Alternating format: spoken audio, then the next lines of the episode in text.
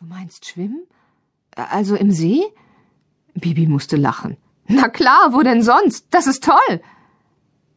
Aber wir haben doch gar keine Badeanzüge, wandte Tabea ein und errötete ein wenig.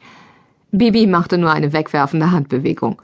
Für eine Hexe war das doch die leichteste Übung.